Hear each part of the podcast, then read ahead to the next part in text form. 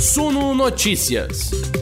As notícias que afetam os mercados do Brasil e do mundo, comentadas para você. Bom dia, investidores. Chegamos no último dia desta semaninha Semaninha puxada, tem, olha, último dia da semana e primeiro dia do segundo trimestre de 2022. Hoje é dia 1 de abril de 2022. Obrigado a todos pela audiência. Eu sou Gregory Provenciano, editor multimídia, apresentador das nossas lives. E agora a gente olha para frente, tenta entender o que deve fazer preço, o que pode mexer com o mercado nesta sexta-feira. Obrigado a todos que estão mandando os seus comentários aqui. Olha, a gente já começa o dia bem de olho é, nos indicadores que vão sendo divulgados. Né? Acabou de sair produção industrial aqui no Brasil e nós tivemos também, vamos ter daqui a pouco, o payroll lá nos Estados Unidos para aferir as apostas do mercado para a política monetária. Tá? A gente também foca, claro, na política que continua fervilhando domesticamente. Falaremos sobre o petróleo, né? Ontem houve uma queda forte dos preços do petróleo, depois que o presidente dos Estados Unidos falou de uma baixa nas reservas técnicas dos Estados Unidos e está apelando para que outros países também façam isso, tá? Falaremos também sobre uma possível, um possível aumento nos impostos Sobre os bancos, é, parece que aquele aumento do desconto do IPI não vai mais rolar. O presidente Jair Bolsonaro agora quer que os impostos sobre os bancos, a CSLL, né, aquela contribuição, aumente. Isso pode pegar nos preços das ações dos grandes bancos hoje, hein? Então ficar de olho. Tem tudo isso e tem muito mais agora na nossa Morning Call. Obrigado pela audiência. Sejam todos muito bem-vindos. A gente começa oficialmente agora, depois da vinheta.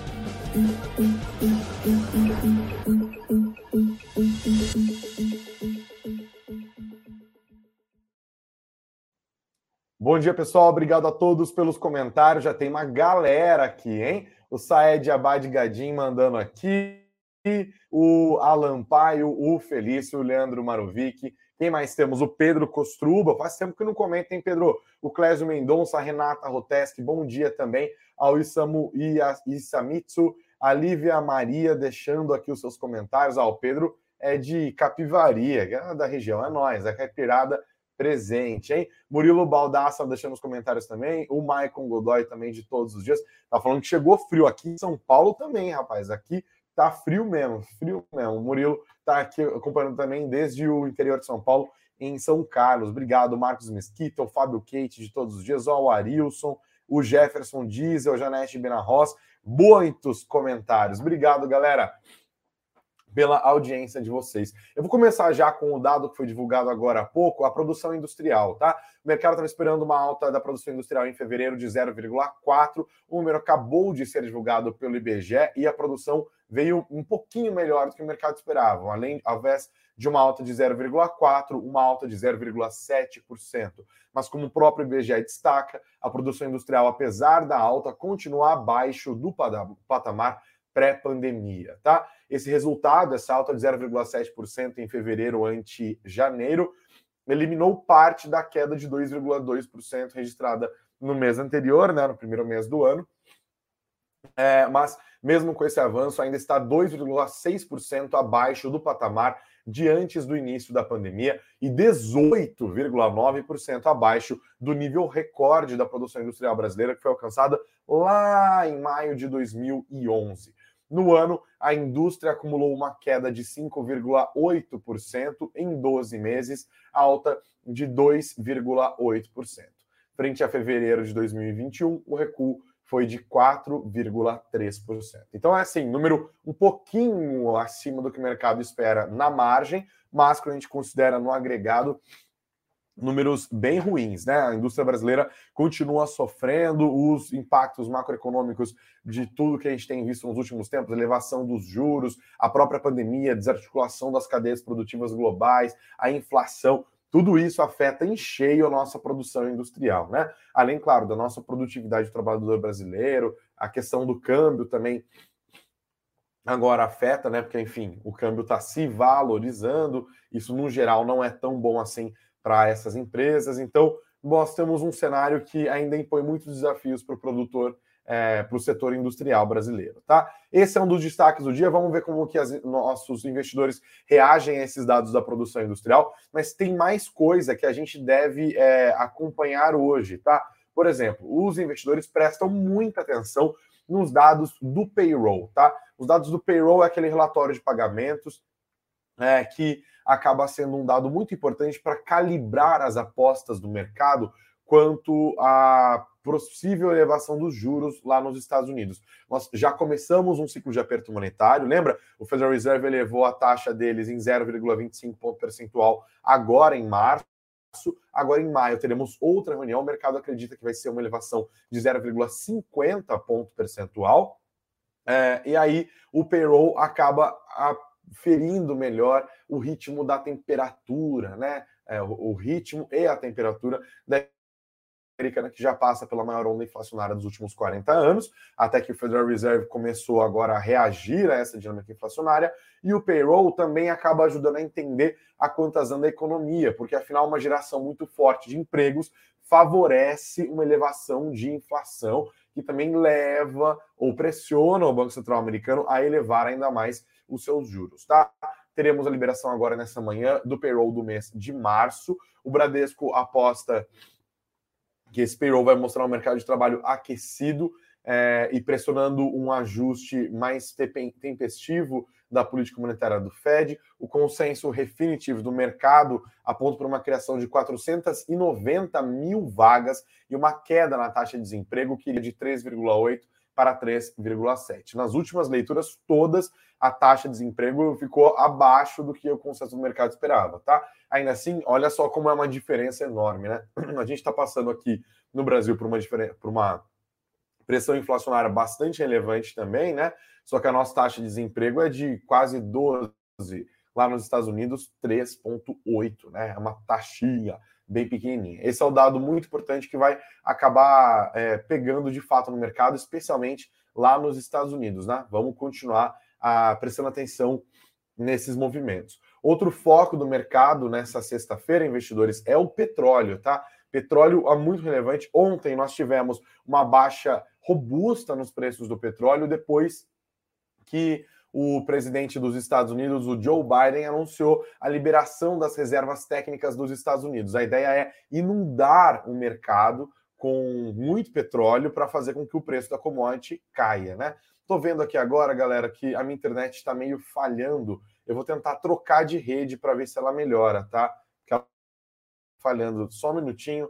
Peço a paciência de vocês. Ah, claro, me ajuda, meu Deus do céu. Acho que agora vai ficar mais estável, tá? Bom, ontem, presidente dos Estados Unidos, o Joe Biden, anunciou a liberação dessas reservas técnicas de petróleo. A ideia é liberar um milhão de barris de petróleo por dia durante 180 dias, né? Como eu disse, inundar o mercado para fazer o preço da commodity baixar na marra. É uma maneira que ele encontrou de tentar equilibrar as pressões de alta advindas da guerra na Ucrânia. Né? A Rússia é um importante produtor de petróleo desde que a guerra começou e agora já estamos caminhando para quase dois meses de guerra. Né? Já estamos em um mês e meio de guerra muito além do que o mercado esperava, muito além do que provavelmente o próprio Vladimir Putin esperava, né?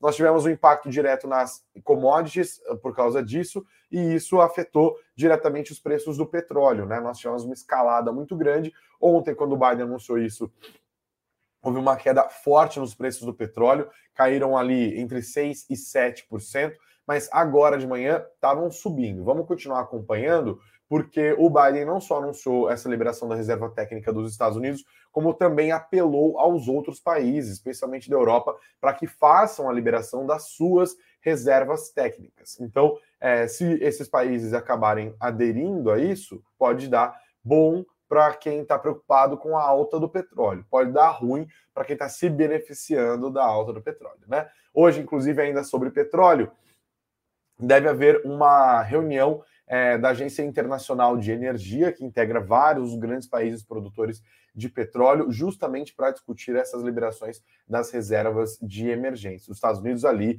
botando pressão nesse aspecto, tá? Falei agora de uma fonte de pressão no petróleo, que é a guerra na Ucrânia. Hoje estão marcadas novas conversas entre representantes da Rússia e representantes da Ucrânia. Mas assim, tá difícil de estabelecer o que vai acontecer, né? Porque a situação tá complicada. Num dia, a, a, possibilidade de avanços, o mercado vai apostando que as coisas vão melhorar. No outro dia, há uma dúvida generalizada sobre as verdadeiras intenções da Rússia com essas negociações, há mais anúncios de sanções, tudo isso vira um problemaço.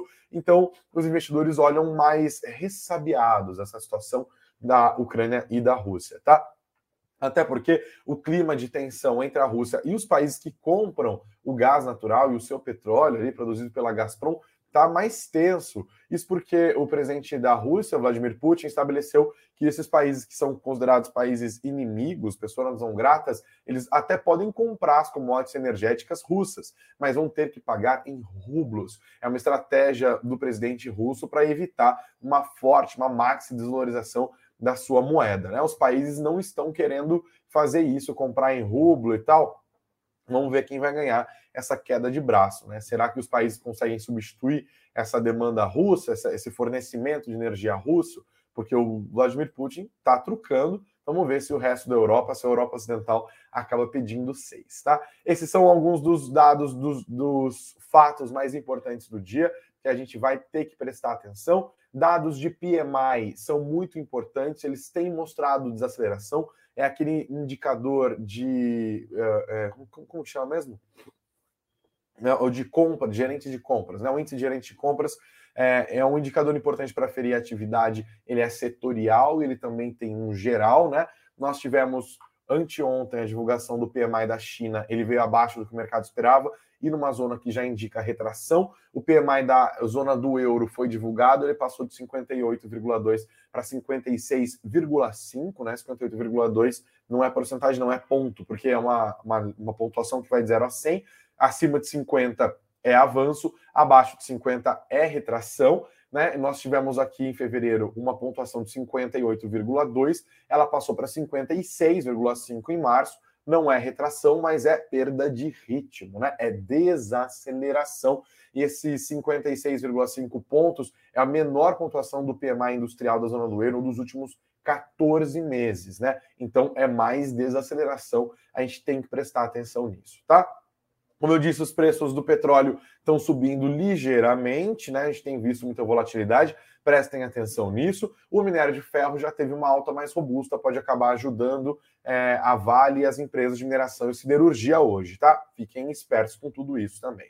Mais uma vez, obrigado a todos pela audiência e já peço aqui, ó, sentem o dedo no like, hein? O like é muito importante para a gente. Obrigado a todos que nos assistem pelo YouTube, a todos que nos ouvem pelas plataformas de podcast. Você que está chegando agora, não se esqueça de seguir o nosso perfil nas plataformas e também de se inscrever no nosso canal aqui no YouTube. Nós que já somos mais de 44 mil inscritos, batemos nesta semana, hein? Mais uma vitória aqui do São Notícias. Obrigado a todos. O tempo que vocês dedicam aos nossos conteúdos é o nosso pagamento principal, né? Saber que vocês estão nos acompanhando, que vocês estão nos ouvindo, que vocês estão comentando, que isso está ajudando vocês na jornada como investidor, é o que de mais importante nós podemos saber aqui, porque é por isso que a gente está aqui. Inclusive, se você quiser mais uma ajuda adicional e gratuita, dá uma olhada na descrição desse vídeo e também no podcast, porque nós temos o e-book gratuito, o Guia Prático de Planejamento Financeiro. Tô, logicamente que planejamento financeiro é a base do começo do bom investimento, né? Não dá para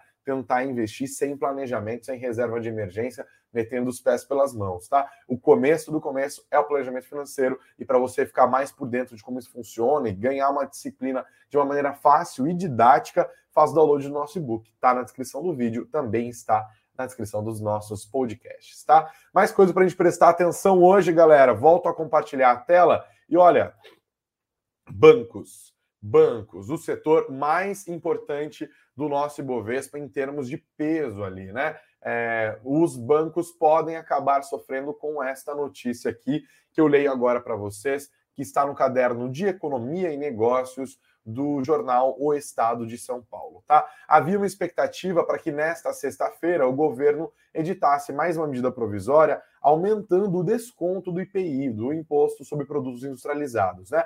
Nós tivemos no mês passado o governo autorizando esse corte de, de 25%, de até 25% para algumas linhas do que tem que pagar o IPI. A expectativa é que esse desconto passasse de 25% para 33%.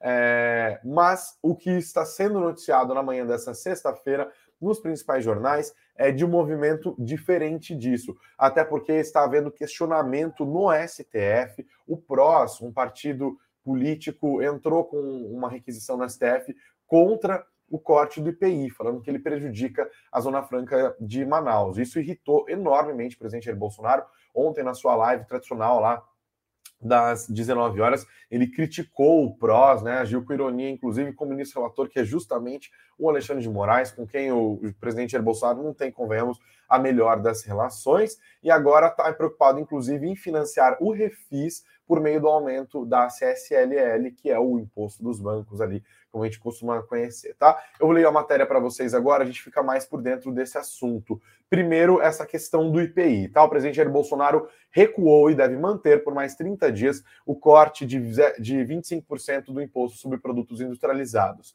O aumento do corte da alíquota para 33% estava pronto para ser assinado na quinta-feira, mas por razões políticas, o presidente não quis assinar um novo decreto para beneficiar os produtos da Zona Franca de Manaus.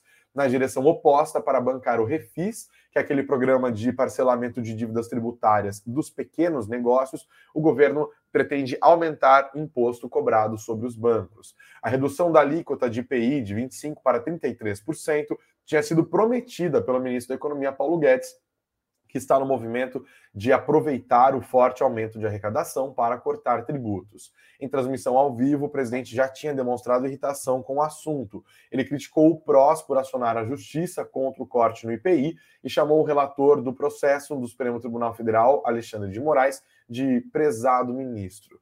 Disse o presidente Jair Bolsonaro: o partido PROS está contra a redução de IPI de automóveis, motocicletas, produtos da linha branca e está na mão do prezado ministro Alexandre de Moraes se vai mandar arquivar esse meu decreto ou se vai dizer que está valendo. Se mandar arquivar, atenção pessoal, vai subir IPI de carros, motocicletas, geladeira e fogão. O PROS foi ao STF por entender que a medida compromete a existência da Zona Franca de Manaus por reduzir o atrativo tributário na região. É uma disputa para quem recebe mais benefício. Né? Quando o governo promoveu o corte linear de 25% na alíquota do IPI no final de fevereiro, os produtores instalados no Parque Industrial da Zona Franca criticaram a medida, alegando que perderiam vantagem competitiva que tem hoje em relação às demais empresas instaladas em outras partes no, do Brasil. E agora sobre os bancos. Na direção contrária da queda de tributos, o governo avalia aumentar a contribuição social sobre lucro líquido, a CSLL dos bancos, para compensar a renúncia tributária com o refis do Simples, que o Congresso aprovou, o presidente vetou e depois os parlamentares derrubaram o veto do presidente Jair Bolsonaro.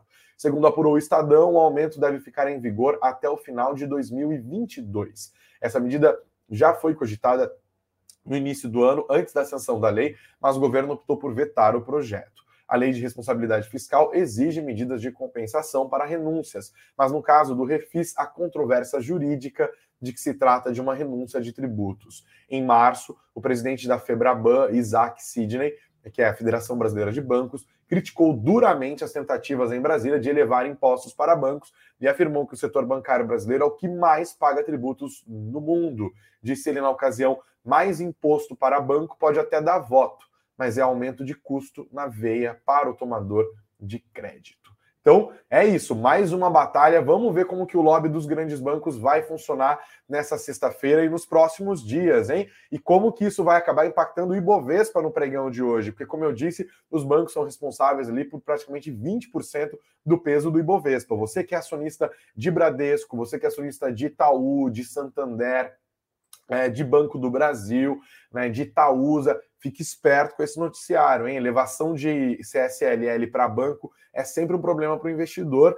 É, e aí tem essas respostas, como o Isaac Sidney disse, com muita clareza ali, né? Tipo, aumentar imposto a banco dá voto, mas aumenta o custo do crédito na veia, né? Isso acaba prejudicando o nosso crescimento econômico, que já está acontecendo justamente nesse movimento de elevação da Selic, muito forte que nós temos visto, visto já desde o ano passado, tá? Continuaremos a acompanhar este noticiário. Tem mais coisa para a gente seguir aqui, hein? Ontem encerramos o primeiro trimestre e nós tivemos ali, ó, um movimento de força na nossa bolsa. Um excelente primeiro trimestre, é, muito influenciado pelos aportes dos investidores estrangeiros, tá? No mês de março, o Ibovespa acumulou uma alta de 6,06%.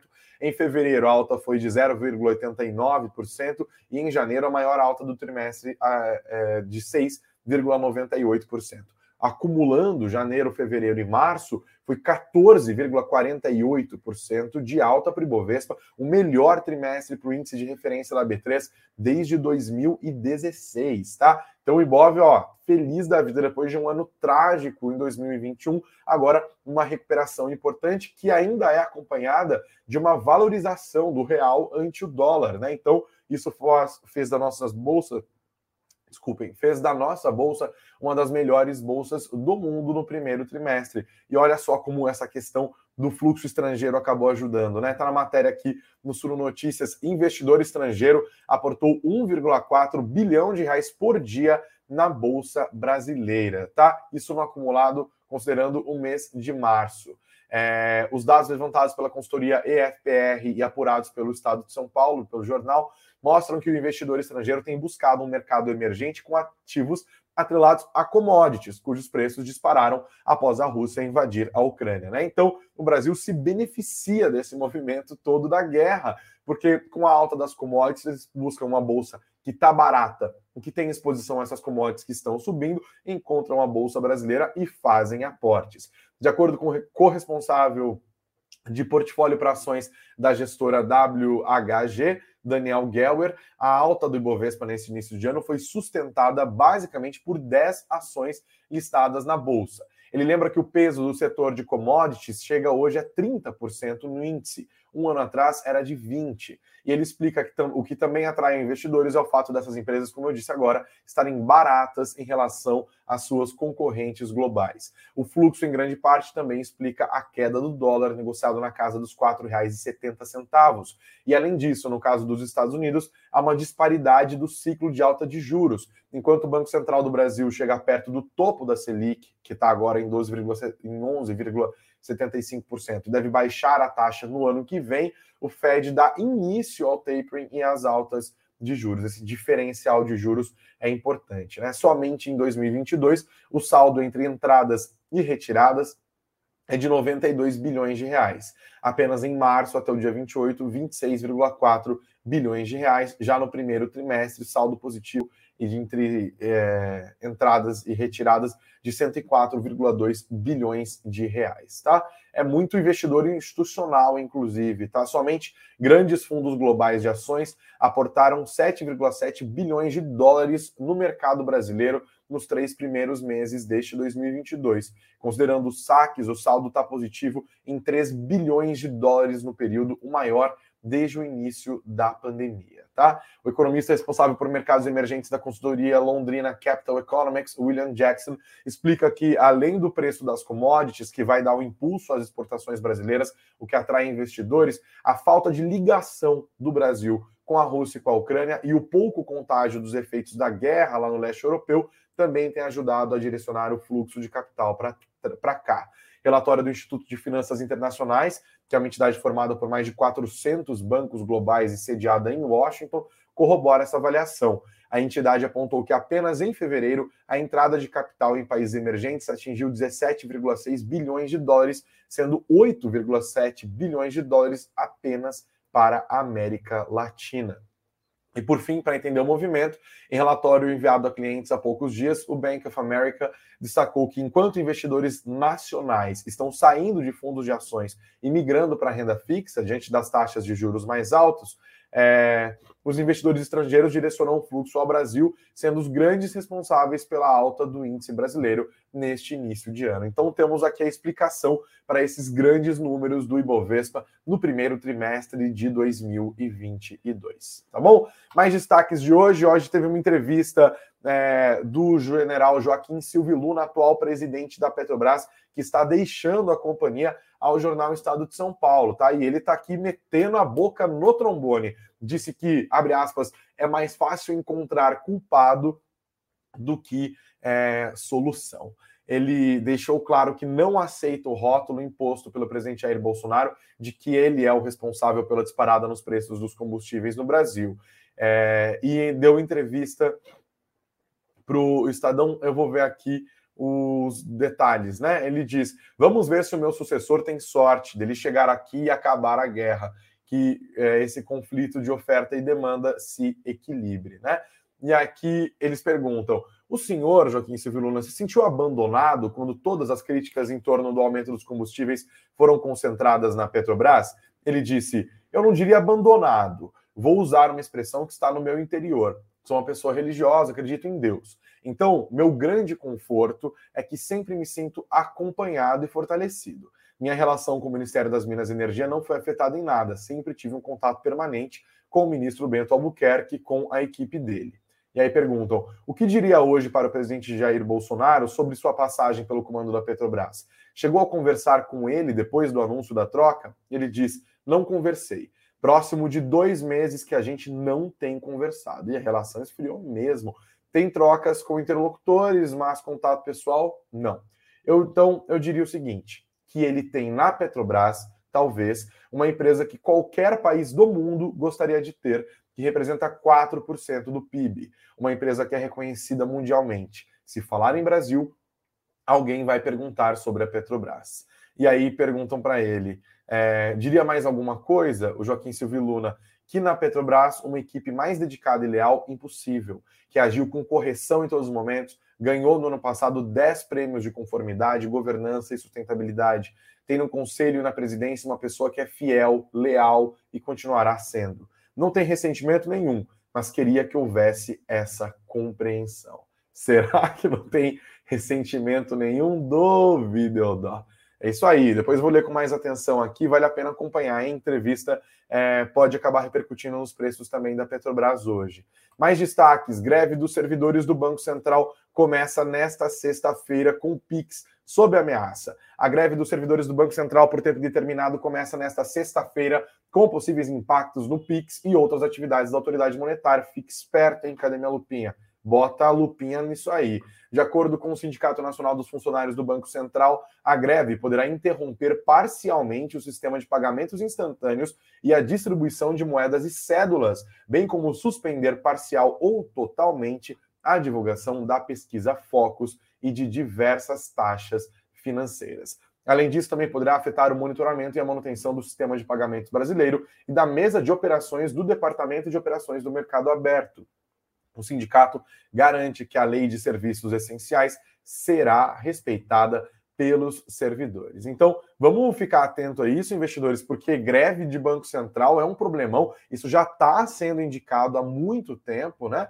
É, então a gente vai ter que prestar atenção nisso. Mas olha, se o mercado está preocupado, aparentemente o presidente do Banco Central, Roberto Campos Neto, não, porque ontem, nas vésperas disso, ele entrou em férias, tá? Isso, segundo a apuração aqui do site Poder 360, é, elevou o descontentamento dos funcionários públicos que prometem entrar em greve a partir de hoje, né? O Fábio Fayad, que é o presidente do Sindicato dos Funcionários do Banco Central, disse: é um momento horrível para sair de férias, deveria estar aqui para negociar com a gente. Bom, é isso, vamos ver. Espero que não, não não parem com o meu Pix. Não é isso que eu quero, não. Socorro, né?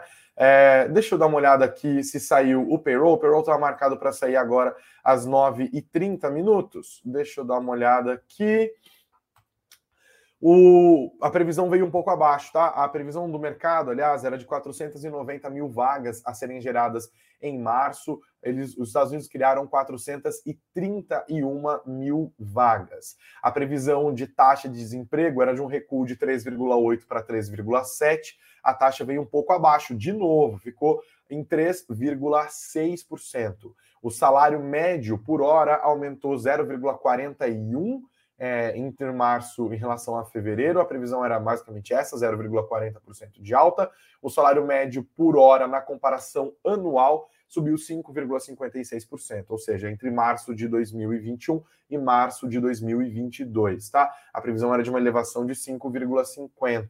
A geração de empregos em fevereiro, no entanto, foi revisada e uma bela de uma revisão. A previsão anterior Aliás, a leitura anterior era de uma elevação nos Estados Unidos de 678 mil vagas. Sabe quanto que foi agora? 750 mil vagas. De janeiro também foi revisada para cima, de 481 mil para 504 mil vagas, né? Então nós tivemos na prática é, uma leitura menor aqui, foram 60 mil vagas a menos na projeção do mercado, mas as projeções foram feitas sobre bases mais fracas do que se tinha, porque a, a, os dados de dos meses anteriores subiram muito. Se foram 60 mil vagas a menos agora, é, no mês de, de março, quando a gente considera o salário médio veio na à tona, mas a geração de empregos de janeiro aumentou em 20 mil, a geração de empregos em fevereiro foi revisada de 680 para 750, já são mais 70 mil vagas. Então, é, foram 60 mil a menos em março e 90 mil a mais, considerando as duas últimas leituras. Né? Então a taxa de desemprego acabou indo para um patamar um pouco mais baixo do que se esperava. É um belo de um payroll, hein? Então é um payroll forte. Isso pode sim favorecer as apostas de uma elevação de juros nos Estados Unidos ainda mais forte do que o 0,50 ponto percentual que o mercado já está apostando depois dessa elevação de 0,25 que nós vimos agora no mês de março, tá? Fiquem espertos com isso. E por fim, galera, eu queria pegar aqui uma matéria para saber a opinião de vocês mesmo, tá? Deixa aqui nos comentários, para quem nos assiste ao vivo, para vocês que nos ouvem depois, é, essa matéria da Folha de São Paulo dizendo que a Faria Lima ainda não abandona Bolsonaro, mas já admite Lula, né? E aqui conversas deles. Eu queria ler para vocês as duas primeiras, dois primeiros parágrafos. Se nas eleições de 2018, então candidato Jair Bolsonaro contou com o apoio maciço do mercado financeiro na disputa contra Fernando Haddad, para o pleito que se avizinha em 2022, a história parece ser diferente. A preferência por Bolsonaro entre os agentes de mercado, antes sustentada pela figura de Paulo Guedes, está longe de ser a mesma de quatro anos atrás medidas de caráter populista e intervencionista do governo na tentativa de aumentar a popularidade, mais recentemente com a troca no comando da Petrobras, tem levado a um questionamento crescente entre investidores sobre qual a melhor opção para a economia do país sob a ótica do mercado financeiro. Gestores de fundos e economistas ouvidos pela Folha dizem que ainda aguardam as próximas movimentações no tabuleiro político para ter uma clareza maior do que esperar a cada de cada candidatura na área econômica. Mas afirmam também que entre Lula e o Bolsonaro não tem hoje uma clara preferência por um nome ou por outro. Eles reconhecem que a possibilidade de uma terceira via engrenar é vista com cada vez menos entusiasmo na região da Faria Lima, frente aos fracos resultados de candidatos que reivindicam esses rótulos nas pesquisas de intenção de voto. Importante, claro, destacar que nós tivemos também aqui no, no, dia anterior uma movimentação importante na política, com o terceiro colocado nas pesquisas, o ex-juiz e ex-ministro do governo Jair Bolsonaro, Sérgio Moro, desistindo da sua candidatura e mudando de partido, né? Ele saiu do Podemos e foi para o União Brasil, que é esse partido que é fruto da união entre o PSL e o Democratas, e teve aquela baguncinha promovida pelo Dória nesse papo de vou deixar de ser candidato, depois voltando atrás, de, de voltar atrás é, então isso vai dar uma bagunçada aqui. Eu queria ler as aspas dos entrevistados da Folha, tá? E saber os, as opiniões de vocês. É, eles falaram aqui, por exemplo, com o Luiz Fernando Figueiredo, que é o CEO da Mauá Capital, que foi conhecido pelo apoio dado ao Bolsonaro, inclusive nas eleições de 2018. Ele disse: existe uma crença no mercado, certa ou errada, de que se o eleito for Bolsonaro ou Lula, não haverá uma desestabilização fiscal muito grande temos um Congresso de centro, propostas muito à esquerda simplesmente não vão passar. Leitura do, do Luiz Fernando Figueiredo, CEO da gestora Mauá Capital. Tá? É, ele acrescenta que as discussões sobre as propostas de governo para a economia ainda não começaram de fato. Será a partir delas, com o anúncio das equipes econômicas, que o mercado conseguirá ter uma avaliação melhor sobre as preferências eleitorais. Ele disse: os investidores não têm preferência por um candidato eles têm preferências por programas de governo. Como não está claro qual será o programa de governo de nenhum dos dois, está todo mundo em compasso de espera. Já o Paulo de Sora, que é o fundador e diretor de investimentos da RPS Capital, diz que percebe nas interlocuções com pares de mercado certa neutralidade. Disse ele: a verdade é que a política econômica dos dois não é muito diferente. O Bolsonaro caminhou para uma direita mais ao centro na economia e o Lula não é o político radical que alguns querem pintar. Diz o Dessori, lembrando da aproximação do Lula com o ex-governador Geraldo Alckmin, tá? É, e ainda disse: o Lula está falando de pesquisa e tal, tinha mais uma opinião que eu queria aqui, isso, do Alexandre Bassoli, economista-chefe da Apex Capital. Ele disse: Minha impressão é que hoje, diferentemente das, das eleições dos últimos 20 anos, não existe uma preferência clara do mercado em relação aos candidatos. Em linha com os pares, Bassoli também avalia que ainda há muitas incertezas no radar em caso de vitória tanto de Lula quanto de Bolsonaro. O esforço que terá que ser feito pelos investidores será no sentido de tentar entender quais as principais diretrizes econômicas de cada um deles. E conclui dizendo: os investidores são pragmáticos e se voltam menos para as preferências pessoais e mais para as questões que são relevantes sob a ótica do mercado. É isso. Achei legal a matéria aqui, meu colega Lucas Bombana, da Folha de São Paulo, falando dessa possível falta de preferência do mercado, que leem que a, política econômica de Lula e Bolsonaro é a mesma coisa. Ai, meu Deus esse país é uma doideira, é uma doideira. Bom, o dia é uma doideira, né? Mas estaremos juntos de novo às 19 horas. Obrigado a todos pela audiência. Não se esqueçam, claro, de deixar o like, o dedo no like, aqui, ó, importantíssimo pra gente. Mas é só uma vez, hein? Porque daí a galera fica. Toda vez, acho que tem gente que toda vez que eu falo para sentar o dedo no like, a pessoa coloca o dedo no like, aí ela tira o like anterior. Não faça isso, é uma vez só, tá? Senta o dedo no like, se inscrevam aqui no canal. Mais uma vez, muito obrigado pela audiência de todos vocês que estão chegando também, especialmente a todos que nos ouvem pelas de podcast. Mesma coisa, muito obrigado, curtam o nosso conteúdo sigam o nosso perfil. E vamos juntos. Hoje, às 19 horas, se Deus quiser, estaremos juntos para fazer aquele fechamento da semana que a gente gosta. Quinta-feira, ó, aqui em São Paulo, não sei onde que tá, de onde vocês nos assistem, mas aqui em São Paulo, máxima de 20, climinha assim, mínima de 16. Hoje eu não vou de geladinha, não. Hoje eu vou de vinho, tá? Então tem que. Já vou comprar aqui, chamar meu, meu aplicativo, porque final de semana tá chegando, né? Obrigado a todos pela audiência. Vamos que vamos. Fiquem espertos sempre com o noticiário econômico no Suno Notícias, tá? suno.com.br barra notícias, suno.com.br barra notícias. O nosso ao vivo já está valendo lá. Você é atualizado em tempo real de tudo que está acontecendo. Obrigado, pessoal. Boa sexta-feira e até daqui a pouco.